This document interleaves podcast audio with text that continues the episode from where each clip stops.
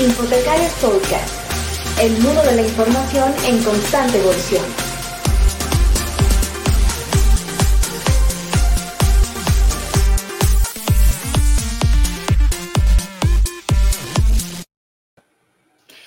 Infotecarios, bienvenidos compañeros y compañeras a esta edición número 176 de Infotecarios Podcast.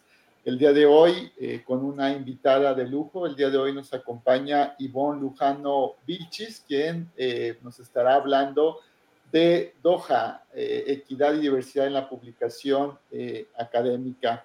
También nos acompaña el día de hoy Alejandra Quiroz. Alejandra, buenos días, bienvenida. Buenos días a todos. Gracias. y bueno, eh, detrás de cámaras está Saúl. Saúl, eh, buenos días también. Muchas gracias por la conducción detrás de cámara. Ivonne, bienvenida. Buenos días. Qué gusto tenerte por segunda ocasión en Hipotecarios Podcast. Más o menos hacíamos cuentas y creo que fue por ahí, hace un año que estuviste en una emisión también de, Infotecarios Podcast. También justamente hablándonos de, Doha. Hoy lo volverás a hacer, pero eh, pues también con una nueva eh, responsabilidad que tienes en, Doha, ¿no? Pero bueno, eh, preséntate Ivonne, háblanos justamente de, ello, ¿no? Sí, bueno, muchas gracias por la presentación, Martín.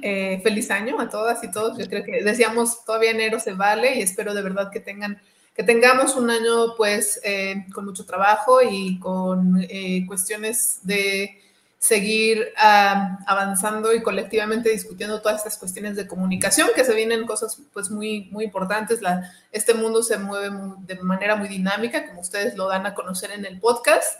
Y pues primero que nada, felicidades por estos 176 programas. La verdad que ese es un súper logro y para una organización tan pues tan linda como la de ustedes y, que hace una labor tan importante, pues es un honor estar aquí. Este, y bueno, pues para presentarme un poco, pues eh, soy ahora a partir de este año Community Manager de DOAG, eh, que es el directorio de, revistas de revistas de acceso abierto, por sus siglas en inglés. Y eh, pues este puesto básicamente pues eh, trata de, esa, de ese enlace con la comunidad académica, con la comunidad científica, bibliotecaria y nuestra organización, que es una organización sin fines de lucro que se encuentra eh, pues su, digamos, su centro de operaciones en, en Europa, particularmente en, en, Reino Unido y en Dinamarca, Suecia, ¿no? Como que digamos esas son las, la región del mundo donde está donde están los servidores, ¿no? Y donde está como que la parte mm, principal de la, del, del, equipo, pero pues bueno, somos una organización global con, con gente de, de, más de 45, 45 países, que hablamos 36 lenguas, y eso es una, una cosa que nos llena mucho orgullo porque es una organización que busca finalmente eh, hacer de o, no impulsar un sistema de publicación académica, no solo de acceso abierto, sino que también sea inclusivo, que sea equitativo y que refleje la realidad del mundo, ¿no? Que es, eh, tenemos producción científica en, muchos países, en todos los países del, mundo, o casi todos, en términos de revistas, y eh, que se producen, bueno, pues en muchas lenguas, por ejemplo, que es un tema que a mí me interesa mucho. Y, pues bueno, que esperemos también saldrá aquí en esta conversación. Y bueno, eso, soy, soy de México, ¿no? Y vivo en Toluca, eh, también soy profesora universitaria, eh, me, me, dedico a cuestiones pues, de políticas de ciencia y tecnología, de políticas de publicaciones y, y, de sistemas de educación superior. Este, esa es un poquito mi, mi, formación. Y, y, pues bueno, muchas gracias de nuevo por estar aquí y soy toda oídos. No, gracias Ivonne. Y bueno, también una muy reciente felicitación. Ivonne se acaba de doctorar en política y evaluación de la educación por la Universidad Estatal de Arizona, la, famosísima ASU en el Arizona State. Entonces, pues felicidades Ivonne también por ese, por ese logro. Y bueno, también otro logro, pues como bien comentas, tu, nuevo puesto aquí en, en, en, en, DOAG, este, con eh, el puesto de, Community Manager. Eh, no sé, de, manera introductoria, bueno, ya, ya nos diste un poquito una introducción sobre lo que es Doha, Doha, este, pero si, si quisieras como extenderte un poco más en, los servicios, en la representación eh, eh, que tiene para, bueno, que nuestros eh, escuchas eh, puedan entender eh, de mejor manera eh, lo que viene a ser Doha como organización y, bueno, para nuestros compañeros bibliotecarios y bibliotecarias, pues también un poco cómo Doha apoya justamente al, al ecosistema de las bibliotecas, al ecosistema académico de publicación. Claro, sí, bueno, en primer lugar, por ahí les pasé la página de, internet de, del DOAG eh, yo creo que sería bueno si la gente que nos está escuchando y nos está siguiendo, pues puede empezar a navegar, ¿no? Creemos que también es una página eh, que recientemente, estoy hablando hace dos años, eh, cambió su, digamos, su diseño y todo para hacerlo más navegable, más amigable para las personas que, que la utilizan. Pero bueno, en general, y empezando así como desde cero, ¿no? Como ya decía, es una organización sin fines de lucro y es un directorio, es decir, un listado de revistas, eh, todas ellas de acceso abierto, eh, completamente de acceso abierto, porque ya sabemos que existen revistas que son híbridas, ¿no? O sea, que tienen una parte de sus contenidos en acceso abierto y otra parte por suscripción. Y por ahí hay un montón de, cuestiones y de, discusiones acerca de, este tipo de revistas, que si cobran no cobran, en fin. el primer requisito eh, para una revista, para que se pueda enlistar en DOA, es que sea completamente de acceso abierto. Em, al día de hoy tenemos, y ahí ustedes lo pueden ver en la página, 20.350 revistas. Eh, el año pasado llegamos, eh, cruzamos ese umbral de 20.000 revistas y fue un logro, es un logro creo que muy importante de la comunidad académica, no, no, no solo de la organización, este, porque, pues bueno, mostramos en este listado esa gran diversidad y variedad de revistas que se producen en el mundo eh, de nuevo, de acceso abierto y de todas las disciplinas y áreas del conocimiento. Utilizamos una clasificación eh, pues de, materias o de disciplinas que es eh, la de Library of Congress, si no mal recuerdo, pero bueno, la, cuestión es que em, la variedad de disciplinas es, es básicamente pues, muy amplia, ¿no? Porque tenemos de ciencias, de ciencias sociales, de artes y humanidades.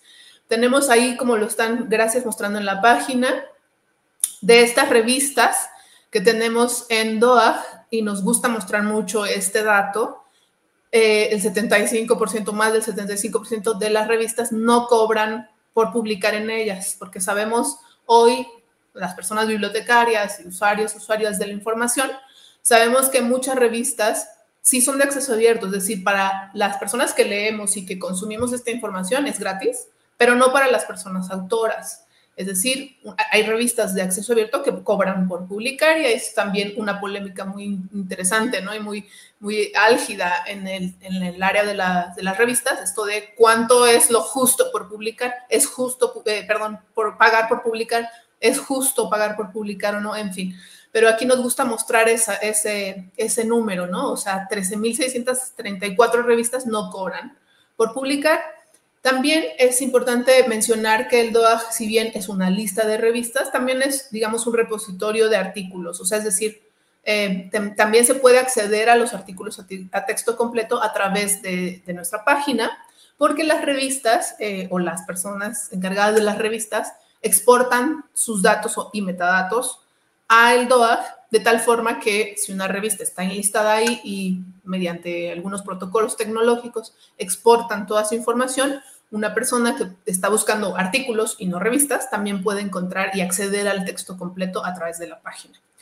Eh, el otro de los números que están ahí, o sea, dos números que me parece también muy importantes de resaltar, son los países, ¿no? 135 países representados, lo cual es también habla de un directorio que es muy comprensivo y que abarca, como, como lo dije anteriormente, regiones del mundo, o sea, todas todos los continentes, a diferencia de otros, otros eh, servicios de información que, pues bueno, sabemos están centrados en estos grandes centros de producción científica que son, pues bueno, países en el norte global, ¿no?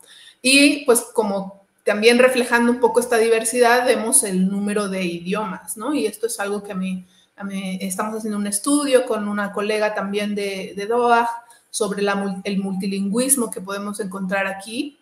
Y pues bueno, ustedes ven ahí 80 idiomas, o sea, hay, revistas que publican, y tenemos ahí una, un ejemplo, una revista que publica hasta en 29 idiomas, que es una revista de la Unión Europea, se llama Science in Education.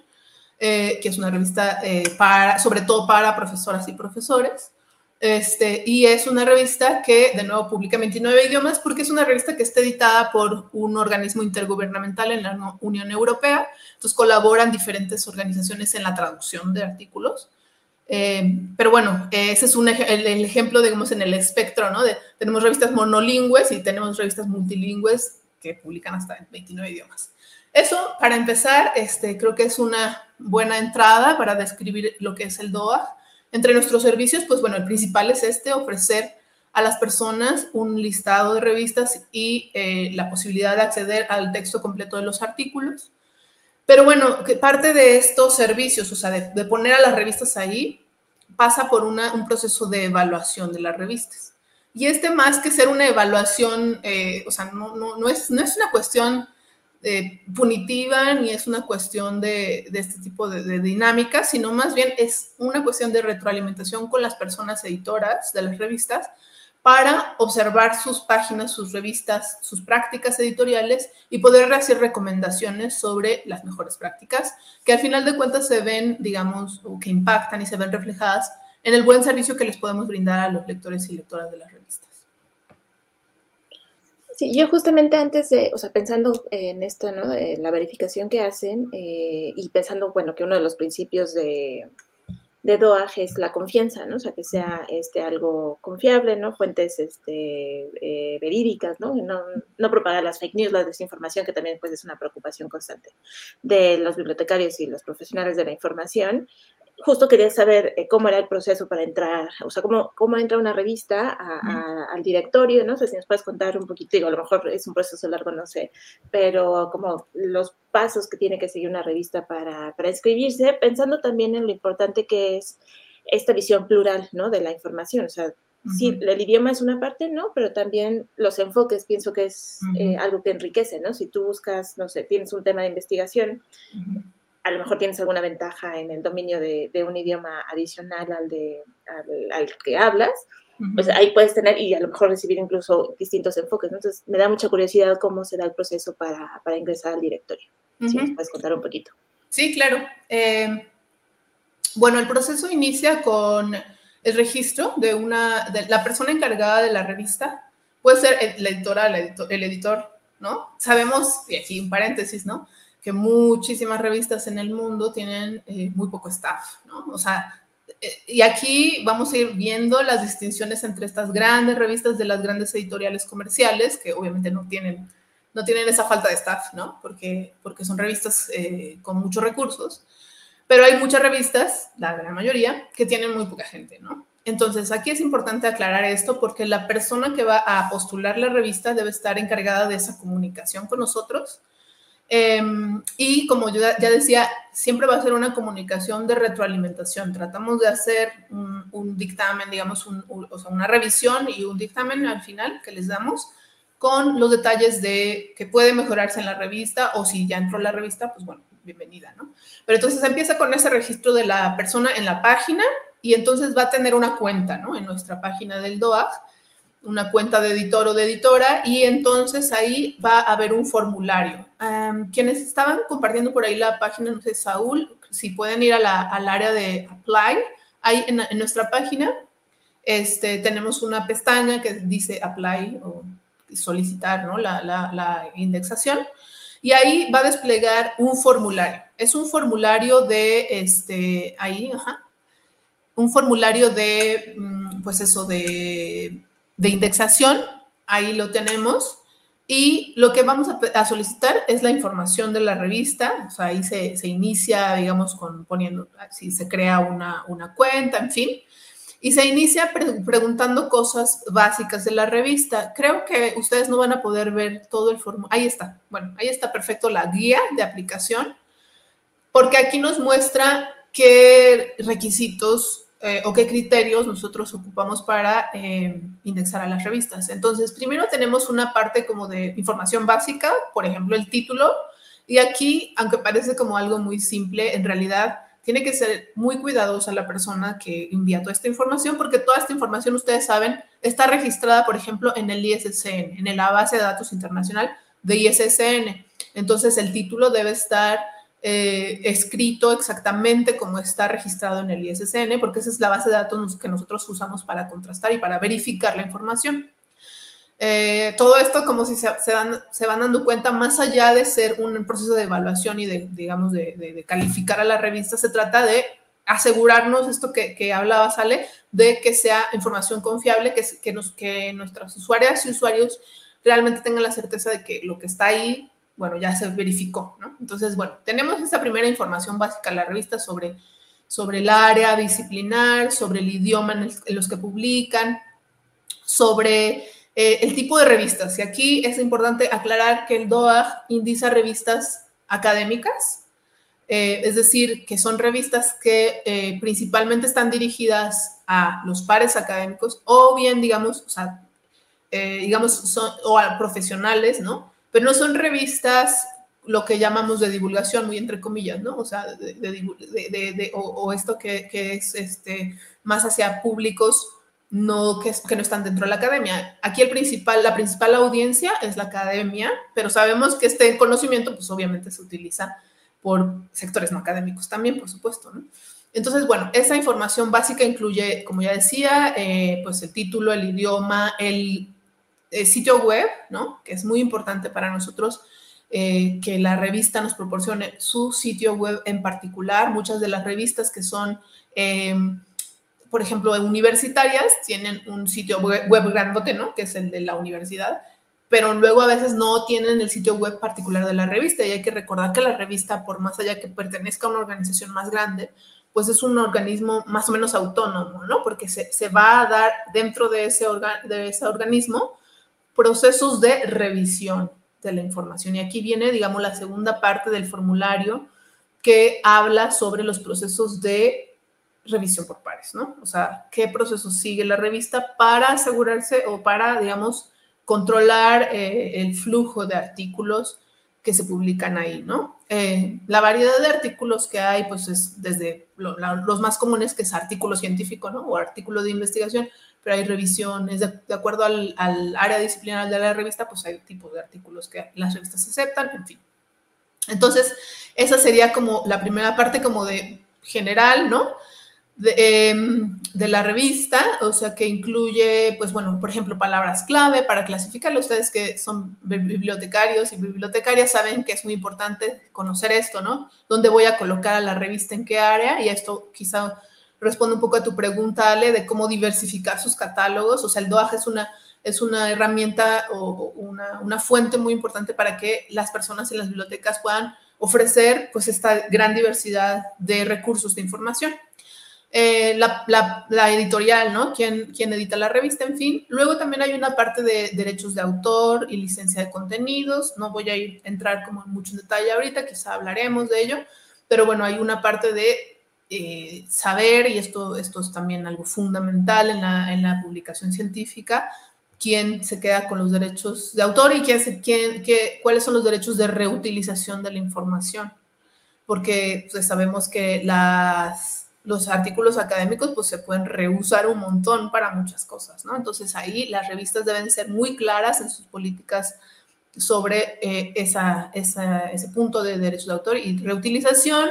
Luego hay una parte editorial, que es lo que yo decía, sobre revisión por pares, eh, cómo, quién hace la revisión o cómo se hace la revisión, quién es su consejo editorial. Pues aquí, de nuevo, esta parte nos va hablando de esa confianza ¿no? y certidumbre que le vamos dando a, las personas usuarias sobre que esta revista está, pasando, está siendo cuidada en ese sentido, en, en, su calidad científica, por un grupo de personas que son expertas en esa área de conocimiento. Entonces, hay un montón de, de revistas y ya iremos hablando de estas prácticas medio sospechosas, ¿no? Que tienen al rector de la universidad en su consejo editorial y el señor o señora es médica y la revista es de ingeniería. O sea, ¿por qué? Nada más por darle la autoridad. O sea, no, la revista, como ya dije, es un órgano autónomo y su consejo editorial debe estar conformado por personas que tienen la capacidad de revisar esos artículos, verificar que lo que publica la revista, pues bueno, es, es, este, es confiable, pasó por ciertos procesos, etcétera, ¿no? Eh, y luego viene una parte en el formulario que es sobre su modelo de negocio, si cobran o no por publicar, Después viene una parte sobre algunas políticas de, eh, de algunas herramientas tecnológicas para poder asegurar la sustentabilidad de la revista. Por ejemplo, si tienen eh, políticas de preservación de la información, ¿no? Si, si, la revista utiliza algún servicio de preservación, en fin, algunas cuestiones que se llaman, que le llamamos best practice, mejores prácticas. Y bueno, no voy, no, voy a ir, o, por ejemplo, en esta misma, en este mismo rubro tenemos el uso de los DOIs, ¿no? Que las revistas, o de otros identificadores persistentes por artículo y identificadores eh, de autor, ¿no? Como el ORCID. Como algunas recomendaciones de esas, esos, esos últimos eh, cuestiones como más tecnológicas, son más bien recomendaciones, aquí no, más bien las que son sí o sí, que de la revista de cumplir, pues es todo lo, anterior que mencioné sobre su comité editorial, sus políticas de derechos de autor, su información general. Las últimas, digamos, son como una recomendación para la revista, pero no son excluyentes. Em, yo sé que esto eh, es, pueden surgir un montón de preguntas y me gustaría también escucharlas, pero es importante también eh, ver que las personas, o digamos, invitar a las personas que van a postular revistas a que verifiquen esto. Ustedes están mostrando precisamente eh, una traducción del sitio, ¿no? Que utilizaron con eh, Google Translate, ¿verdad? Ok, gracias. Eh, y ahí lo tenemos, también los requisitos ya están traducidos al español, por si hay dudas, pero esta herramienta que están utilizando ustedes creo que es algo muy, muy bueno de, de decir, ¿no? O sea, la página también está escrita en, una, en un inglés estándar para que cualquier idioma que pueda ser traducido al que pueda ser traducido automáticamente, pues bueno, sea claro y no haya confusiones. Eh, gracias, Ivonne, muy interesante. Y bueno, sí, eh, sería casi llevarnos un capítulo justamente para hablar de todo el proceso de ingreso a una revista, pero bueno, está la guía dentro del portal, eh, muy clara, muy precisa de cómo ir eh, pues un poco haciendo una especie de checklist de si tu revista puede cumplir o no para la postulación, ¿no?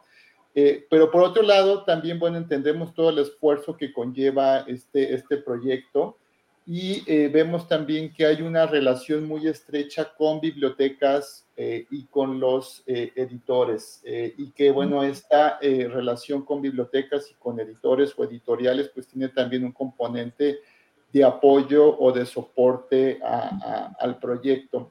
No sé si nos quieras hablar como de este mecanismo en donde pues ciertamente pocas bibliotecas o editores o editoriales, a menos acá en la TAM, lo conocen, de cómo vincularse de cierta manera como más institucionalmente como el proyecto, ¿no? Digo, todo el mundo utilizamos en la plataforma para recuperar artículos, eh, lo promovemos en nuestros cursos de formación de usuarios desde las bibliotecas académicas universitarias, pero eh, como una institución bibliotecaria o eh, editorial de una revista universitaria se puede vincular con el proyecto y además, bueno, pues tener esta especie de, membresía de soporte. No sé si nos puedas hablar al respecto.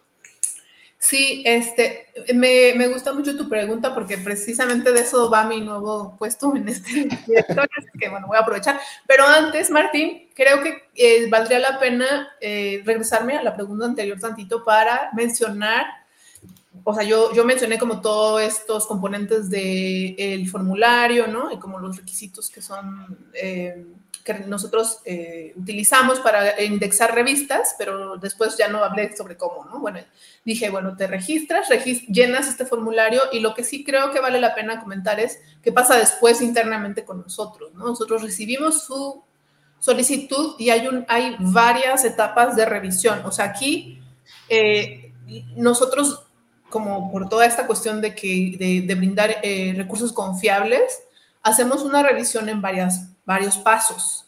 Entonces, al menos dos o tres, a veces tres o más personas revisan la revista manualmente. Esto es un trabajo muy artesanal de humanos que se van a checar cada una de las cosas de la revista a las páginas que nos brinda el editor o la editora, ¿no? Entonces, es un proceso de verificación. Eh, todas las personas editoras del DOAG que revisamos, pues bueno, estamos muchas de ellas son bibliotecarias, ¿no? Pero estamos en, esta, en, este, en este mundo de, las ciencias de la información, entonces tenemos como la formación y la capacitación para poder revisar esto. Y durante ese proceso puede ser que haya alguna duda o alguna cuestión que, entre paréntesis, las más comunes en Latinoamérica tienen que ver con los derechos de autor. Valdría después la pena hablar sobre esto, pero eh, hay mucha confusión al respecto, en fin. Pero si hay dudas o algo, la persona que está revisando de DOAG puede comunicarse mediante correo electrónico eh, con la persona de la revista para poder eh, solventar, para resolver algunas dudas o algo así. Y después la revista, ya que pasa todo, por todo el proceso, se hace un, un consenso entre las personas del DOAG, que, o sea, es una revisión por pares al final de cuentas, ¿no? Eh, hacemos un consenso y después ya se decide la inclusión o, la, o, no, o no, inclusión de la revista en el DOAG y una vez que está incluida se enlista ahí y la, la persona responsable de la revista puede decidir, y aquí la recomendación es que lo haga, exportar sus metadatos y exportar toda su información al DOAG para que esté también disponible de texto, a texto completo los artículos ahí, no solamente, digamos, el registro de la revista en DOAG, ¿sí? ¿Me explico? O sea, que también estén ahí los artículos. Eso, entonces, así terminaría el proceso de evaluación. Eh, las personas que revisamos en DOAG estamos agrupadas por idiomas.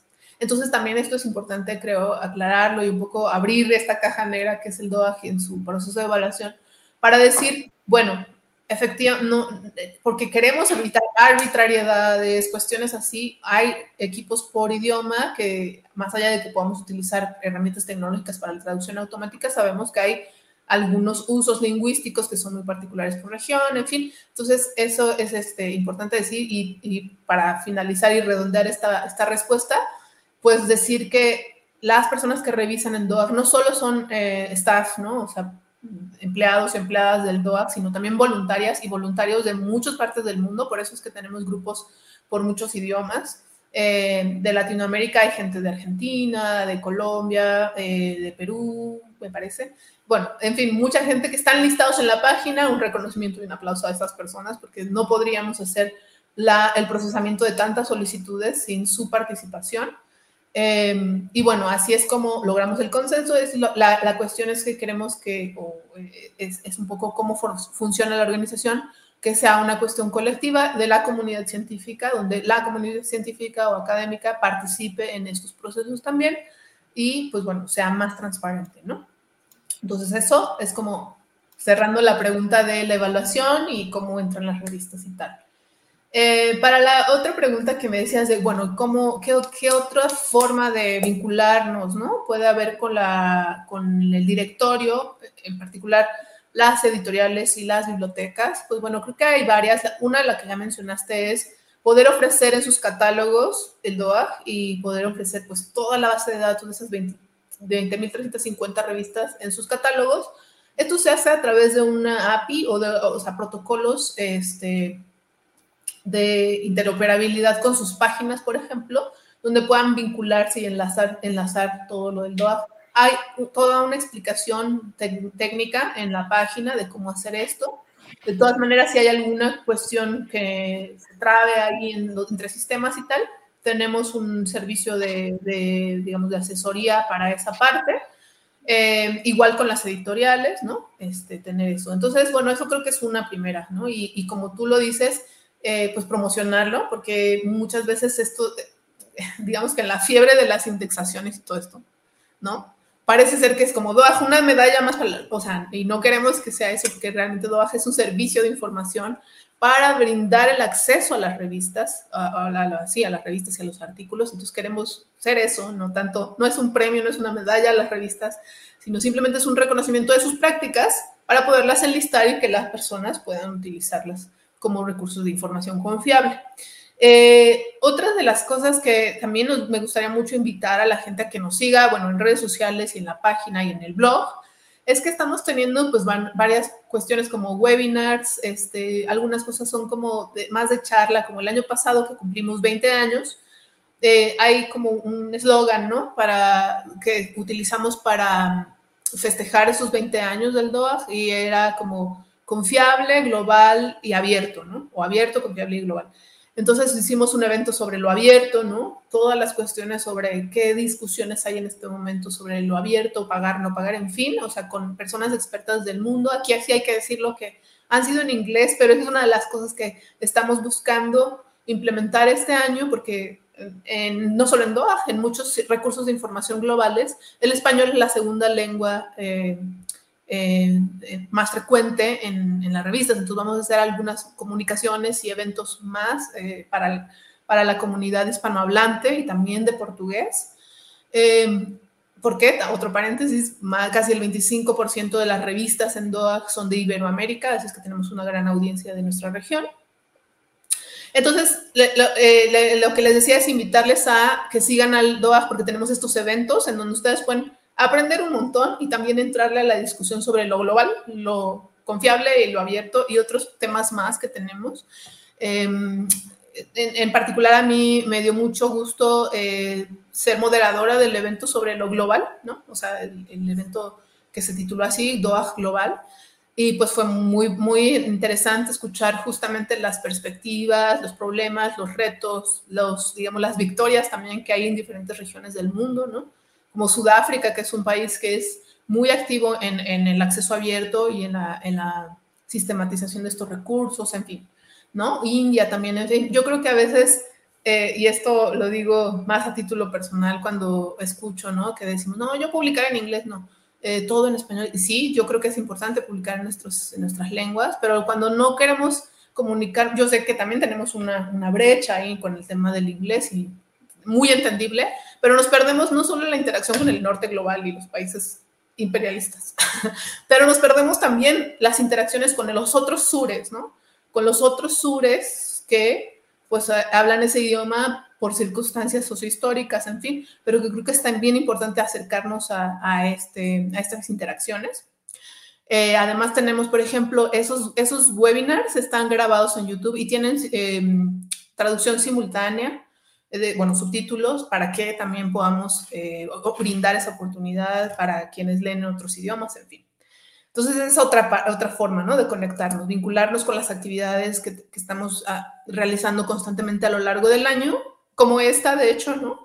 Este, de, estar interactuando con la comunidad. Y luego, eh, otra forma es para las personas que son editoras o, en un área editorial que quieran indexar revistas, tenemos también webinars y, digamos, eh, talleres para guiarles en cómo ir indexando sus revistas, ¿no? Entonces, por ejemplo, vamos a tener uno para revistas de Bolivia el próximo, en febrero, eh, porque un grupo de editores y editoras se juntaron, de hecho hay una red, me parece, que es una red de revistas bolivianas, se juntan y entonces eh, las personas de la red me contactan, oye, mira, ¿cómo ves? Si juntamos a todos estos editores y editoras de las revistas y hacemos un taller de paso a paso, ¿no? Esto que hoy no nos dio tiempo ni, ni era el objetivo de este podcast, pero de ir así del criterio uno, a ver, vamos a verificarlo en tu revista, criterio dos, como esta checklist, irlo haciendo paso a paso en conjunto con estas personas que son responsables de las revistas. Esa es otra forma en la que hemos eh, hecho vínculos muy importantes con otras, eh, con editoriales. Hay otros, muchos convenios con editoriales, gobiernos, iniciativas, por ejemplo, con Cielo, ¿no? Hemos tenido también colaboración muy importante con Cielo, con algunas organizaciones en, en Europa para, por ejemplo, impulsar la publicación en finlandés, ¿no? o en francés con Canadá, es decir, para tener esta, esta diversidad lingüística y fortalecer la publicación en los idiomas locales y no pensar que todos debemos transitar a publicar en inglés porque así es la lengua, la lengua franca y ya está, ¿no? Sino más bien fortalecer la publicación también en idiomas locales. Y finalmente, pues otra, este, otra forma de vincularnos y aquí también quiero aprovechar este foro para agradecer mucho a dos universidades colombianas, que la Universidad Em, distrital Francisco José de Caldas y la Universidad Nacional de Colombia son ya miembros del DOA, es decir, que aportan una pequeña cantidad, y lo digo pequeña porque en realidad es así, si lo comparamos con, no sé, lo que pagan a veces las bibliotecas de suscripción a, ya sabemos, ¿no? Estos grandes consorcios de información, eh, que son compañías, que son corporaciones que hacen eh, lucro con la información, a nosotros nos, nos pueden eh, apoyar con donaciones o con esta membresía que es, es, este, una cuota anual o puede ser por tres años, en fin. Y eh, de esa forma, pues bueno, así se sostiene el DOAG, por, por, cierto, si no lo había comentado al inicio, así se sostiene. Se sostiene por las eh, aportaciones de la comunidad científica, de las bibliotecas, de los consorcios bibliotecarios, para poder, eh, pues bueno, sostener que, bueno, la tecnología y el trabajo de las personas que trabajamos ahí. Esa es una forma en la que yo también invito a las instituciones, a las editoriales, a las revistas, a las personas, pueden donar desde personas hasta, pues eso, organizaciones. Y pues bueno, apoyamos también en esa, a esas instituciones, ¿no? Por ejemplo, si la Universidad Nacional de Colombia nos dice, bueno, ahora necesito como que acá una guía para mis editores o tal, pues bueno, obviamente hacemos ese tipo de vínculos y de colaboración fascinante. Y bueno, o sea, pienso, pienso como el trabajo del, del DOAG, o sea, sí, finalmente es como organizar toda esta información y, ofrecer eh, a los académicos, investigadores, este, bibliotecas, lo que sea, eh, estos recursos confiables, pero siento que también hacen como una, primero una chamba como de transparentar procesos, ¿no? O sea, en el que, en el que podemos ver eh, una revista que a lo mejor en su cotidianidad no transparenta esa parte de, este, la procedencia o si cobran o cobran, que sea, ¿no? O sea, ahí pues puedes acudir al DOAJ a, verificar esto, ¿no? Que me parece pues, es, un, es un trabajar. Y también es poner como, eh, no, quiero, no quiero decir validar, pero sí como revelar lo significativo que es publicar en acceso abierto, ¿no? O sea, lo, lo importante eh, para la liberación de conocimiento, ¿no? Para reconocer este, la producción científica de distintas partes del mundo, ¿no? Este, para un poco también emparejar el piso, ¿no? Y que todos podamos tener acceso a un porcentaje de información o a ciertos medios, ciertas publicaciones, desde donde sea que nos encontremos en el mundo, ¿no? y esto lo, menciono porque eh, yo como bibliotecaria pública, pues de mis grandes eh, pasiones es el aprendizaje continuo a lo largo de la vida y el autoaprendizaje, ¿no? O sea, son dos temas que a mí me, me, encantan y que no serían posibles sin el acceso abierto, ¿no? O sea, sin, sin los artículos de producción científica publicada en acceso abierto, este, no, no podía como, yo, yo por lo menos no podía seguir aprendiendo, ¿no? Porque, bueno, yo elegí no, no seguir estudiando en la, en la academia, sino aprender por mi cuenta y, y ser como aprendiz de todo de alguna manera. Y justamente me apoyo muchísimo en, en el acceso abierto para pues justamente acceder a información eh, verificada, válida, ¿no? Este, eh, y que me sirva mis prácticas, ¿no? Y esto, digo, pensando, por ejemplo, ahora que TikTok es eh, el buscador, ¿no? Para la chaviza o para incluso este, otras, otras audiencias, una cosa que me ha llamado, porque bueno, yo justo lo que me gusta ver es cómo, cómo funciona eso, veo que hay mucha gente que pone, eh, hace sus videos informativos, lo que sea, y pone el, el hoy, ¿no? O sea, el hoy ahí de, o sea, las referencias científicas de lo que está hablando. Y, y ahora que pienso en, el, en esto, ¿no? Este, no sé si desde el DOAJ han pensado como estas otras salidas o, o, les interesa, digo, pensando que además, ¿no? Que son voluntarios algunos, ¿no? Este, que, que a lo mejor no hay mucho staff, si han, si han tenido como estas experiencias o evidencias insospechadas del alcance del DOAG, ¿no? Estas cosas que a lo mejor no esperaran, no esperaban ustedes que sucedieran y sin embargo están pasando ahí. Sí, está muy bonita tu pregunta porque es lo que queremos este, rastrear. De hecho, este, esto a lo mejor aprovecho también este, este podcast para invitar a la comunidad a comunicarse con nosotros si tienen este tipo de casos. Eh, porque queremos este año hacer una campaña sobre eso, de cómo, cómo podemos demostrar que somos confiables y que, ah, que la gente nos usa más allá de, no sé, Google Analytics y lo que podemos rastrear en las redes, ¿no? En la internet, ¿no? Em, pero no tenemos nada concreto, porque de nuevo, pues son a lo mejor casos aislados o casos que no se dan a conocer o que así como tangencialmente aparece el DOAG, pero no, no se habla, ¿no? Así concretamente. Entonces, Em, pues no tenemos mucha información sobre eso, la verdad. Lo que es, tenemos más como cuestiones anecdóticas eh, en los eventos a los que participamos, ¿no? Ya sea de manera virtual o presencial, de gente en las revistas que nos dice es que, o sea, yo una vez que indexé la revista en el DOAG tengo mucha más audiencia internacional, no solo de gente que nos lee, ¿no? Sino también eh, autores y autoras que envían sus contribuciones, puedo ahí encontrar personas que pueden eh, participar como, como revisores de, los artículos, ¿no? O sea, como que esa parte que de nuevo no estamos, o sea, no, no lo tenemos en datos así como concretos y rastreables, pero más tiene que ver con ese mismo ámbito, digamos, de la, de la, edición científica, ¿no? Más allá, pues, de nuevo, no tenemos, pero sí nos interesan esas historias, ¿no? Nos interesan esas historias. Yo le, le, había comentado ahí a Martín, o sea, pero y de nuevo a cualquier persona bibliotecaria que haya utilizado nuestro recurso y que tenga historias que contar y que tenga información, a lo mejor datos y eso, comunicarse con nosotros. Vamos a hacer esa campaña, estamos preparando parte de, de este año, es este un poco el enfoque es esto de la confiabilidad, de, demostrar cómo y cuán confiables somos como recurso de información. Y, pues sí nos interesan, nos encantarían ese tipo de historias, ¿no? Más, más de, por ejemplo, esto que hablas, ¿no? De redes sociales, este, eh, de impacto concreto de alguna revista, de algún artículo en alguna problemática, en fin, las revistas propiamente tienen sus propias historias, ¿no? O sea, tienen sus, tienen sus anécdotas y eso, nos encantaría saberlas saber si esas tienen que ver con el DOAG, así es que de nuevo pues es una invitación. Siempre tenemos abiertos los canales, esa es otra de las cosas que, de, la, de la intención y de la misión del DOAG, ¿no? Ser un recurso para la comunidad, que es de la comunidad, ¿no? Y pues estar siempre abiertos a, a recibir sugerencias y demás. Gracias, Ivonne. Y, bueno, esto que comentas eh, a, la, pregunta de Alejandra, además tiene mucho que ver con la nueva evaluación que se está proponiendo desde la academia, ¿no? Este, bueno, ya son parte de las almétricas, justamente del impacto que tiene la comunicación científica por otros canales de comunicación más allá de las, de las revistas o las plataformas, etcétera.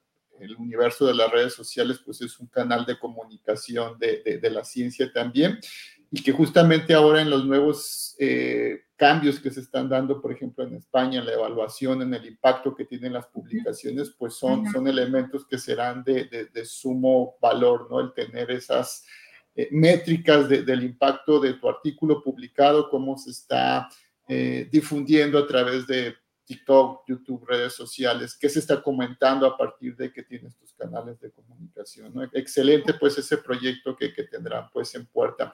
Y aprovecho para, bueno, saludar a Dagoberto Salas de un gran compañero este, bibliotecario de la Universidad Autónoma de Nuevo León, quien además nos hace una pregunta, Ivonne, eh, te pregunta directamente de si este puesto de Community Manager es diferente a ser embajadora, que era, bueno, tú eh, anterior eh, trabajo dentro de, de, Doha, ¿no? De Doha, perdón.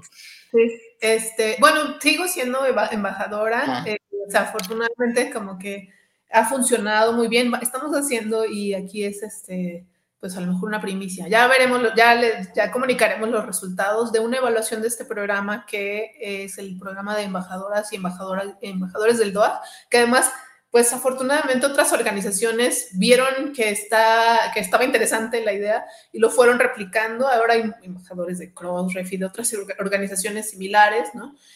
Porque la idea pues era justamente establecer esa conexión y esa comunicación con las comunidades, sobre todo del sur global, ¿no? O sea, de eh, regiones que están subrepresentadas en otras bases de datos y era no solo como para indexar revistas y ya, sino justamente hacer esa vinculación de comunicación y de, em, de escuchar a esas comunidades y también de retroalimentarnos, ¿no? Nosotros, o sea, a mí me gusta mucho cómo lo plantea nuestra directora actual del DOAG, Joana Boll, dice, eh, ella dice, pues es que esto es un arcoíris, no se trata de ser bidireccional, o, o sea, como que unidireccional, no, o sea, DOAG diciéndoles a todos qué hacer, no, o sea, es para nada, tampoco es solo bidireccional, ¿no? DOAG con México, con Colombia o con la revista mexicana de no, sino se trata es un crisol y un arcoíris de, de cosas, de, de, de, actores en, esta, en este ecosistema de la comunicación científica y pues esa es la idea, ¿no? Que podamos eh, eh, establecer pues esos vínculos con la gente. Entonces eso es lo que hacen los embajadores y embajadoras más particularmente como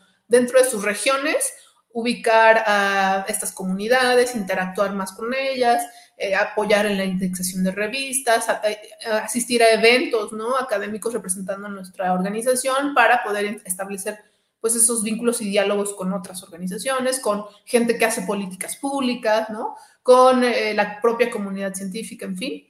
Y, y este rol en el que yo me estoy involucrando ahora, pues más tiene que ver con toda la organización a nivel global, de poder establecer este tipo de, de, vínculos y de comunicar también, a, de, digamos, del DOAJ hacia afuera, pues lo que estamos haciendo, ¿no? Lo que vamos haciendo, nuestros planes, nuestros logros, nuestros retos, en fin, ese tipo de cosas.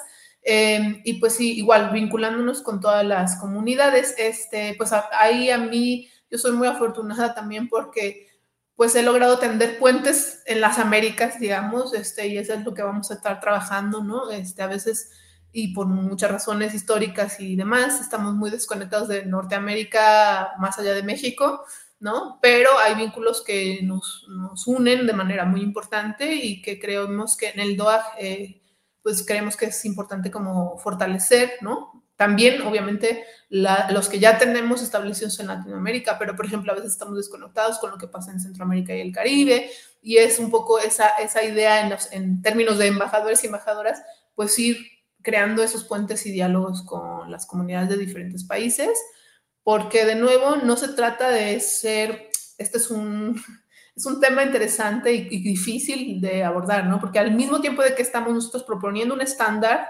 de, criterios, de que las revistas cumplan más o menos este, este, este set de requerimientos, pues también es una cuestión de ser abiertos a escuchar qué es lo que se puede o qué es lo que necesitan las comunidades, porque no es, no es una cuestión de imposición ni es una cuestión de como de esto de inclusión y exclusión así nada más, ¿no? Oye, y esta parte, por ejemplo, como de, de, recabar las opiniones y eso, ¿cómo se organiza? ¿No? ¿Se hacen como comités, se hacen asambleas, ¿no? O, no sé, digo, eh, a reserva como de echar yo ojo más adelante, ¿no? Pero pensando si hay como una hoja de contacto donde uno le puede poner, oigan, este, me di cuenta de tal, ¿no? Y, este, y como mirando, o sea, cómo son, porque también son, o sea, digo, no, no sé, a lo mejor es una broma, o sea, si la naturaleza incluso sea un poco de activismo, ¿no? Dentro de, no solo del open access, sino de como, bueno, ya, ya como el rol de embajador pues tiene que ver con esta construcción, ¿no? De, de esos lazos, ¿no? De esa, de esa digamos, amplificación de, de la tarea que hace el, el DOAG, pero sí concretamente pensar en esos procesos, ¿no? O sea, cómo están... Eh, cómo se reciben estas sugerencias y cómo se procesan internamente y después se evalúan o, se comunican, ¿no? Que, creo que eso también es, luego hacen muchas encuestas, ¿no? Hay muchas este, instancias que hacen encuestas para todo y este, le preguntan, pero después no hay una retroalimentación, no hay una devolución a las audiencias, entonces me gustaría yo escucho muy metiche, como saber un poco de, esa, de ese proceso, este, cómo funciona, que también, digo, paréntesis, ¿no? O sea, pienso que lo que hace eh, el DOG también es modelar un poco a otras instancias y otras instituciones cómo poder incorporar ese tipo de procesos, ¿no? O sea, tan solo el checklist de la revista, pues ya es decirte, a ver, tu revista eh, en Open Access, date cuenta si estás en eso, independientemente de que quieras entrar o no al DOG, ¿no? Ojalá quisieras, pero si no, de todas maneras es un ejercicio, la verdad, desde mi punto de vista formidable para, para, revisar nuestros procesos. ¿no? Sí, incluso para las personas lectoras, Ale, porque sabes que yo, yo, pues como ya decía, también soy docente Em, y con estudiantes de incluso posgrado, ¿no? O profes, o sea, a veces, pues porque la vorágine de cosas que hay que hacer y tal, no nos detenemos a, a ver, solo digo, ah, pues es la revista tal, y muchas veces decimos, pues tiene PDFs, ¿no? O tiene DOIs, ya es confiable pero no nos detenemos a ver, o sea, a ver, segura, seguro, o sea, hay que revisar cómo está estructurada una revista y creo que este checklist de, de, nuestros requerimientos incluso también es una guía para quien sospecha de una revista, no sé si es confiable o no, bueno, mira, toma nuestros requisitos como una checklist y, este, y úsalo para eso, ¿no? Y aquí voy a aprovechar este, esto para, uh, pues también promocionar una herramienta que tenemos, que eh, parte, el DOAG fue parte de la, del equipo que la elaboró, se llama Think, Check, Submit, o piensa, eh, verifica y envía, que es para las personas que, eso, que tienen duda, porque recibimos estos correos de, mm, de acuerdo a su ponencia tal, ahora le invitamos a que publique eso en un capítulo del libro de química, ¿no? Y mi ponencia era de, o sea, de historia o de filología, ¿no? Entonces, nada que ver. Entonces, para hacer eso, pues bueno, esta herramienta que se llama Think, Check, Submit, ahí sí la, les comparto el, el, link, lo pueden usar y es este, un poco esta checklist, ¿no? Pero bueno, entonces, volviendo a tu pregunta, este, si hay una página de contacto y hay un correo electrónico de, de, de contacto para este tipo de cosas, incluso para cuestiones que luego las personas nos comentan sobre oye, ya se dieron cuenta que la revista tal ahora ya cobra o no sé, o ya no es de acceso abierto, porque ha pasado, ¿no? imagínense, o sea, es, ustedes como bibliotecarios saben que es difícil mantener y curar una base de datos 20.000 revistas y, o sea, estar al pendiente de todas las prácticas de 20.000 revistas, o sea, no es fácil. Ninguna base de datos creo que es pura y pulcra y prístina, ¿no? O sea, siempre hay, se están moviendo las bases de datos. Entonces, eh, gente nos contacta para decir, oye, ¿saben? Ya vieron que este ya no es de acceso. Ah, bueno, entonces nos comunicamos o simplemente, bueno, si ya no cumple con los requisitos, pues bueno, le excluimos del, directorio por esa razón, en específico, por ejemplo. Y tenemos esa comunicación em, con también editores o editoras que quieren apelar los resultados de su dictamen. En fin, también para eso estamos las embajadoras y embajadores para tener el contacto con, sobre todo quien, con, la con las personas responsables de las revistas, así de, oye, mi revista no ha entrado, pero ¿qué me falta? etcétera, etcétera, y poder verificar, ¿no?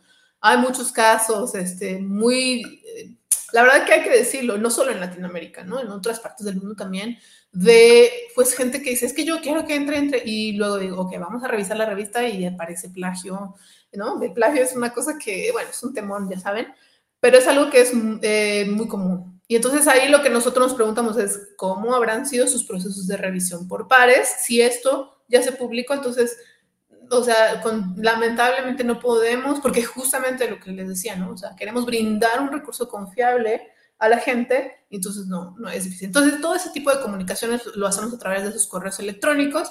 Y pues para el caso de esta campaña que vamos a iniciar en el año, pues ya les haremos saber como tú dices, sale si va a haber un formulario, si va a haber una, encuesta o una cuestión así, para que nos puedan dar su, su, información, o sea, su retroalimentación y nosotros a, su vez, pues, poder eh, comunicar esos resultados, porque pues esa es la idea de esta campaña, de mostrarle al mundo, ¿no? Que, em, pues bueno, que la gente está utilizando lo que está valorando lo que hacemos en la organización.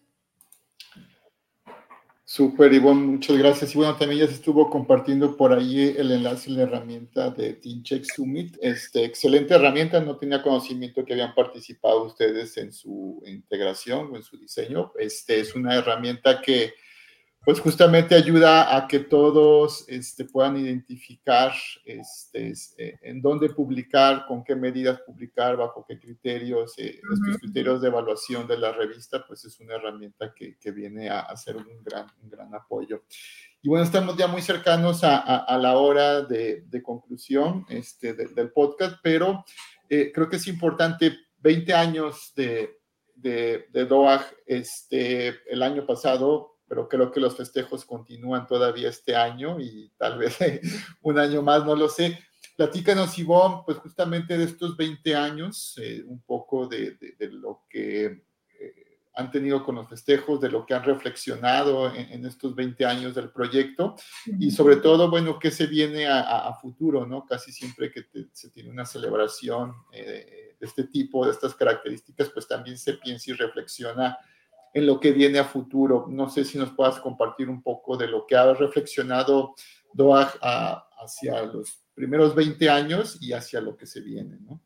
Sí, gracias por la pregunta, Martín. La verdad es que, eh, pues, eh, es una organización que sí creo que tiene eh, la reflexividad como parte de sus de su misión, ¿no? Y como de sus operaciones incluso, ¿no? O sea, es constantemente estar reflexionando con la comunidad de nuevo. Esto, esto es algo que a mí me consta porque yo estoy ahora y desde antes, bueno, involucrada en este tipo de, de de diálogos y es este, pues mucho esta interacción de decir, a ver, y, y está explícitamente en algunas publicaciones, en fin, no queremos este, tener este enfoque como neocolonial de ser la organización europea que nos viene a decir cómo hacer revistas, ¿no? O cómo hacer ciencia, o sea, para nada Ah, al contrario, por eso de ahí es que surgió y parte de esa reflexividad pues ocurrió en, en 2016 cuando, cuando eh, se, se, lanzó este proyecto de los embajadores.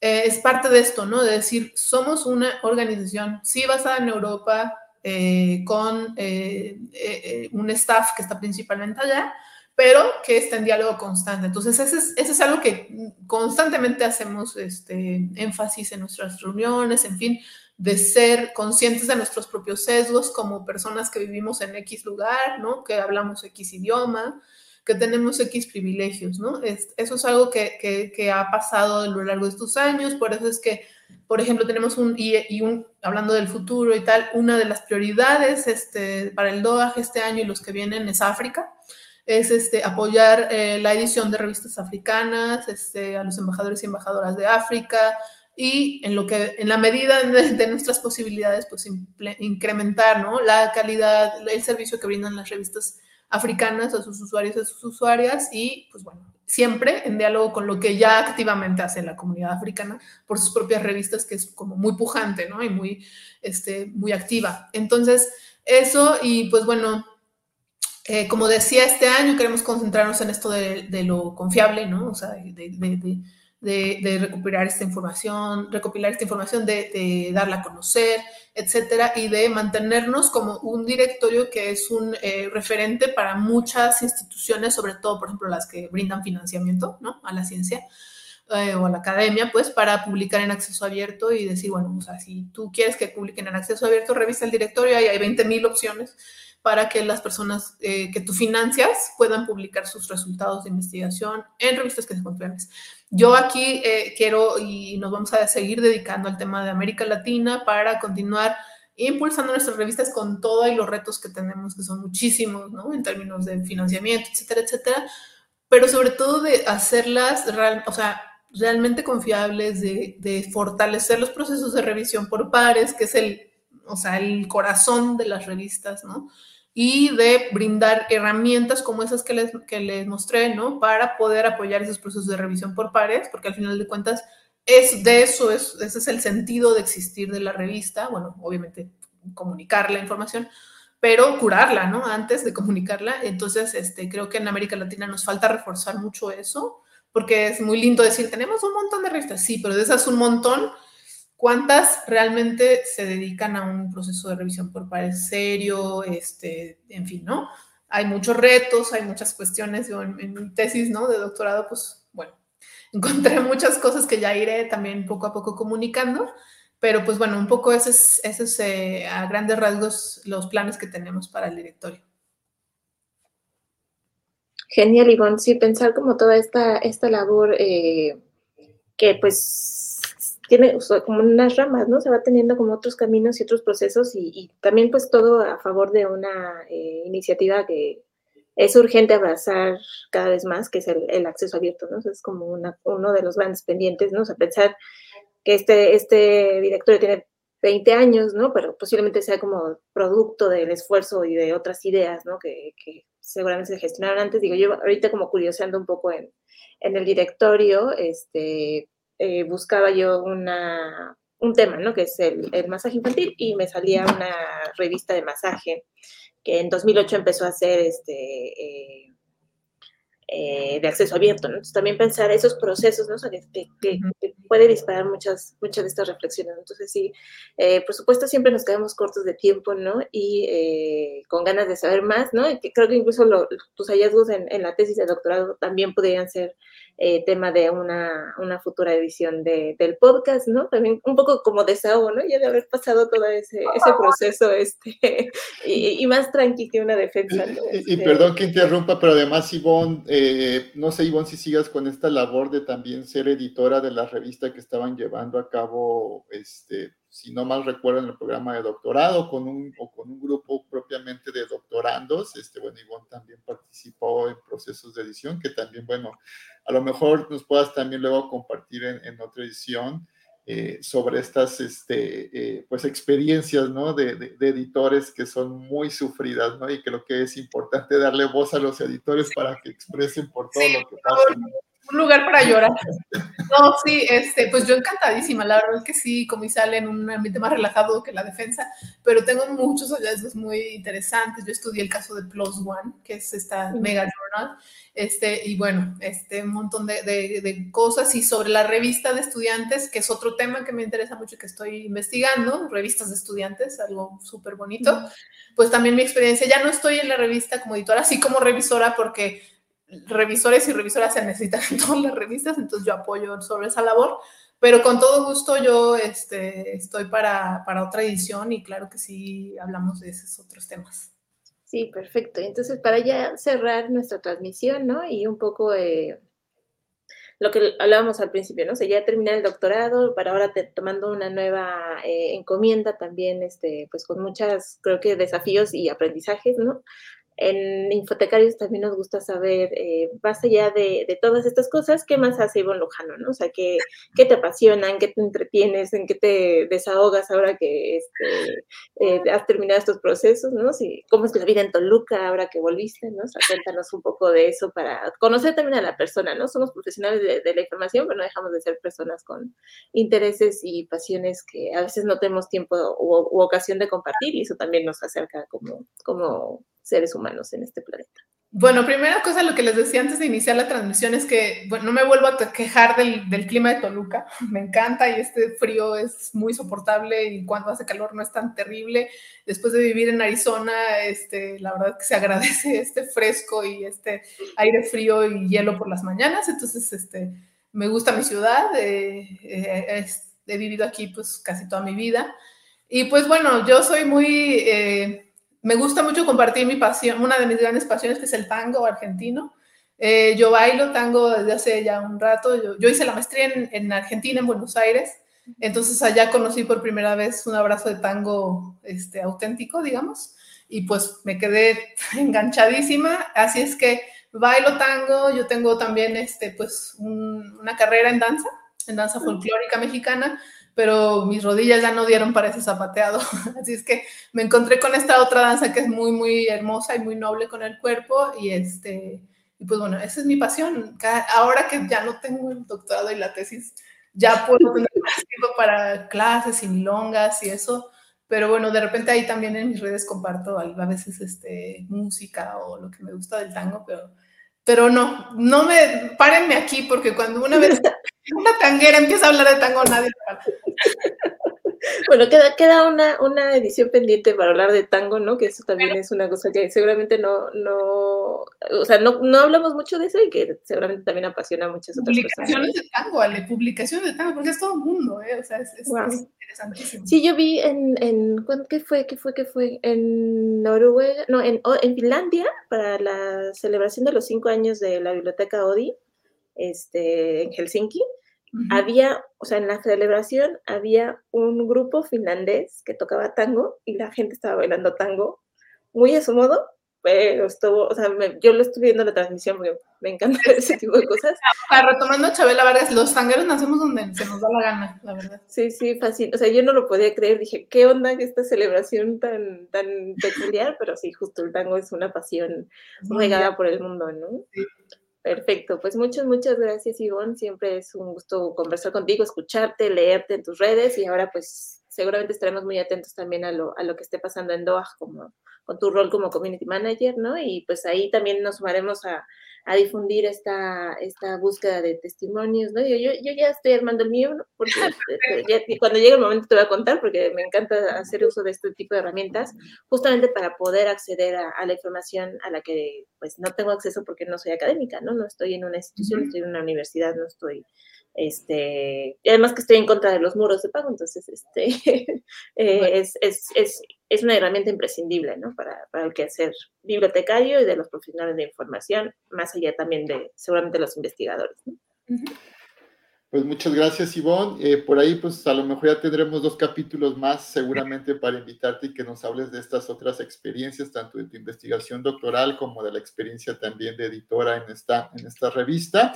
Y bueno, también le propondremos a Saúl y al resto de los infotecarios tal vez un capítulo o varios capítulos sobre los gustos y los disgustos de eh, los que hemos participado en estos podcasts a lo largo de todos estos años, que también, pues, como comentaba Ale, ¿no? es importante también conocer a, las personas y, y, sociabilizarnos como personas, además de, de los propios intereses este, profesionales, ¿no?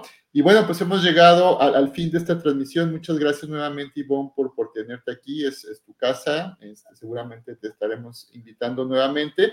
Y muchas gracias a nuestros eh, escuchas, eh, tanto en vivo como quien nos escuchará posteriormente. Eh, recuerden, pues, seguirnos en las redes sociales de Infotecarios, darle like a las transmisiones, recomendarnos con sus amigos, con sus enemigos, que también se vale. Y pues nada, nos despedimos y pues un gusto y nos vemos en el próximo episodio. Muchas gracias, Ivonne. Muchas gracias. Hasta luego. Gracias, bye.